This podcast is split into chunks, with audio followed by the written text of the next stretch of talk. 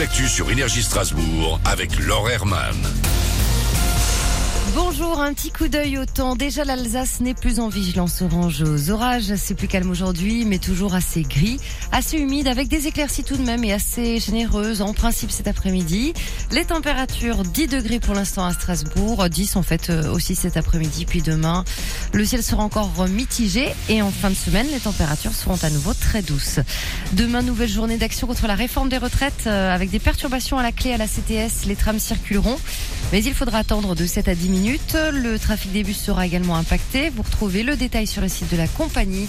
Du côté de la SNCF, le mouvement se poursuit aujourd'hui. Vous avez moins de trains entre Strasbourg et Bâle.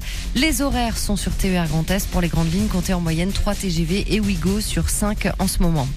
Dans l'actu aussi de la prison ferme pour l'Arsène Lupin des musées, l'Alsacien Stéphane Breitwieser a été condamné hier à près de 3 ans par la justice à Sarreguemines.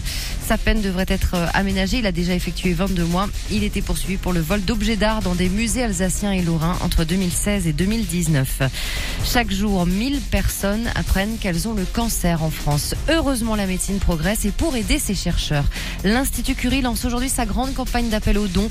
Nom de code, une jonquille contre le cancer. Vous pouvez faire un geste sur le site officiel. Des événements solidaires sont organisés un peu partout pendant deux semaines chez des grandes marques de fleuristes euh, ou encore dans des supermarchés.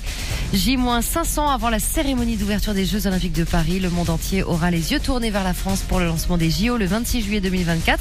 Mulhouse accueillera un centre de préparation pour les athlètes.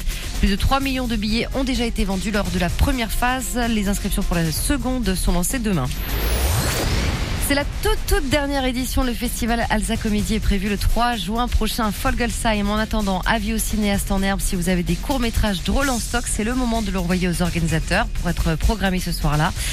Pour euh, Jean-René Lydie, organisateur depuis 10 ans de l'événement, une page se tourne, non sans un petit pincement au cœur. Je me dis euh, c'est chouette parce qu'on va faire une grande fête, on va tout organiser euh, pour et, euh, et ça va être super. Je sais très bien que le soir même je vais complètement chialer quand quand on va finir la soirée parce que c'est une énorme page qui se tourne. mais là pour l'instant on est très excité et je pense que jusqu'au moment d'entrer sur scène on sera ultra excité à l'idée de, de, faire un super show et ben voilà on va dire que là les deux dernières minutes vont être un peu plus compliquées émotionnellement c'est sûr parce que parce que 10 ans quand même, voilà, 10 ans. Et vous avez jusqu'au 30 avril pour envoyer votre vidéo sur jrprod.fr. Tout de suite, Manu dans le 610.